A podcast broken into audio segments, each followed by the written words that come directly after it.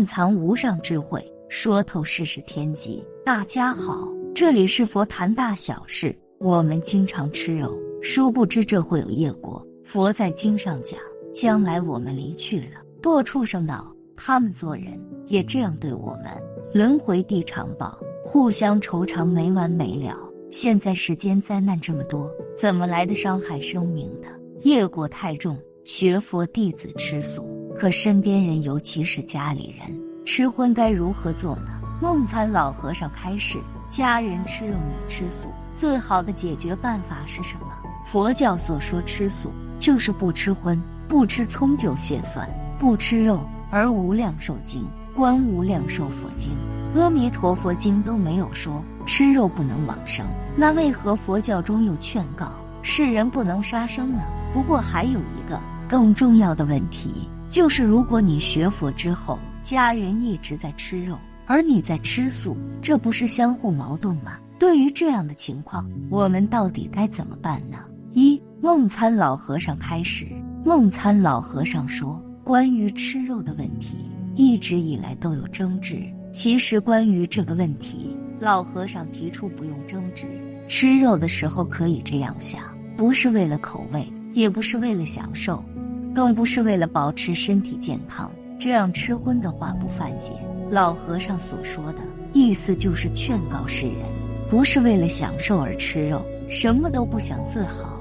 因为这样的观念，老和尚曾经在西藏生活许多年，也没有吃过荤，身体也非常好。不过老和尚当时有个疑问，因为那个时候有些喇嘛吃荤，老和尚就问：“你既然吃荤？”就什么都吃吗？为什么这个也不吃，那个也不吃？像鸡鱼鸭都是肉。他说那个吃了我还不起，你吃了人家肉不害人家吗？一头牛好几百斤，不是我一个人吃的，大家都吃的，我害他几口就行了，我也不要还他的命。可见这个喇嘛还是知道因果，吃的时候也没有贪欲心，也没有说这个口味好。但是像我们煎炒煮炸。味道不对还要发脾气，从这里可以看出我们的贪欲心其实很重。这就是我们吃肉与喇嘛吃肉的不同。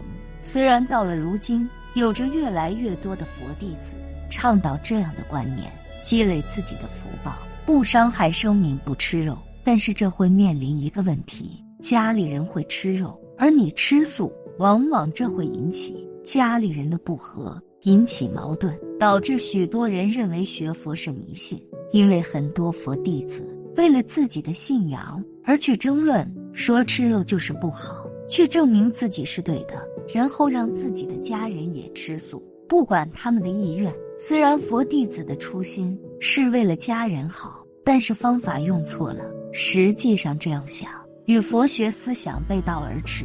因为佛学讲究不能有执念，不能有私心。可见这样做是没有用的。为此，老和尚就建议佛弟子随顺人家，慢慢的化道，他也能进入佛门。大家要记住的是，不要让自己的家庭突然发生很大的变化，强迫家人也持戒，因为这样反而会引来他人的不悦，对佛教心生不满。学佛不是迷信，而是要让自己变得更有智慧。具体来看，老和尚就提出。以下办法来解决：首先，你要发心度别人，随顺别人，这不算犯戒。一定要懂得，你这样人家才能幸福。你信了佛了，受了三皈了，别别扭扭的，那不是佛弟子，你会起家庭矛盾，你自己也修行不好，障碍就来了。发菩提心要将就别人，随顺众生，不是让众生都随顺我，这办不到的，懂了吗？发了菩提心。要使你身边的人、家庭亲友让人家看到，佛弟子就是不同，什么事都让人帮助别人，宁可自己吃亏，宁可受抱怨，绝不伤害人。这点大家一定注意。往往我们受了三规五戒的，倒有回家去，家庭马上就起纠纷了。要随顺别人，要懂得这个道理。现在我们是佛子，佛子是做什么的？是帮助别人的。如果你受了三规五戒了，连你自己家庭都处不好，你还能去化众生去吗？还能渡别人去吗？先把家里人渡了，经常随顺别人，慢慢转化他。不要着急，学佛的人表现跟人家不同。什么是忍耐？过去爱发脾气，这一受三规五戒，不发脾气了，非常柔和。你太太看了，我先生变了；或者你是女众，你先生看了，我太太变得这么好，他就信佛了。咱们受三规五戒的目的，除了自己修道之外，还帮助别人。第一个就要行菩萨道。你连家里人都处不好，菩萨道怎么行？诸位道友受了三规五戒，第一个就是家庭要和好，劝你家里人都能幸福。因为你受了三规五戒，并不代表你家人都信，这个特别要注意。因此，只有自己认真修行，潜移默化的影响他们。或者家里人在吃肉时，可以念诵往生咒，念念六字大明咒，念念地藏菩萨。灭定业真言可以跟这些畜生结缘，超度他们，这样也是可以的。然后长此以往，家里的人看到你念佛，有着如此大的功德，自然而然也会受到影响。举一个例子，就比如刘德华夫妇，此前刘德华也吃肉，而他的妻子一直坚持吃素十五年。后来刘德华知道了吃素的原因之后，他也慢慢的开始受到影响。最后，这一家人也得到了很大的福报。二，倡导吃素的两个主要原因：有初学佛的人，刚刚学佛总是禁忌这个，禁忌那个。有的人问我，现在学佛了，每天都诵经念佛，但是仍然断不了肉食，这样诵经念佛还有功德吗？将来能不能升级乐世界呢？梦参长老说是有功德的，也能往生西方，但是怎么样用心了？你能不能达到一心？在你吃肉的时候，你要是做观想，吃众生肉是不对的，没有大慈悲心。你要用另一种观点，一个随缘，一个做观想，一个给他用说法的布施。你用法说说他，你给他回向。无量寿经、观无量佛寿经、阿弥陀佛都没有说吃肉不能往生，但我们要晓得，佛为什么教我们不伤害生命？佛法是慈悲为本，方便为门。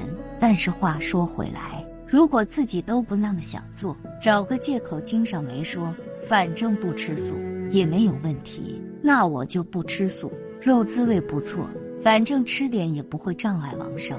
你这样想，就是你贪图享受，贪图享受的那个心，本来就不是真愿意去往生的心，你怎么能往生？信愿不具足，所以自己检查检查。到底是我真想吃肉，还是不得已？家里人都吃肉，逼着我也要吃肉，我是没办法陪着他吃一点。凡是你吃到这个众生的肉，你给众生回向，让他消灾，别再变畜生了。并不是他这一生变了畜生，或者变羊变了牛羊，变了猪，你吃完了就算完事了。他生生要变的，处置了他把肉还了，他又去变猪去了。不是一次就完了，你要这样给他回向，使他了脱了，别再这样轮转了，跟他结个缘。你要是这样，在吃的时候，不要为了享口福，不要为了吃味道。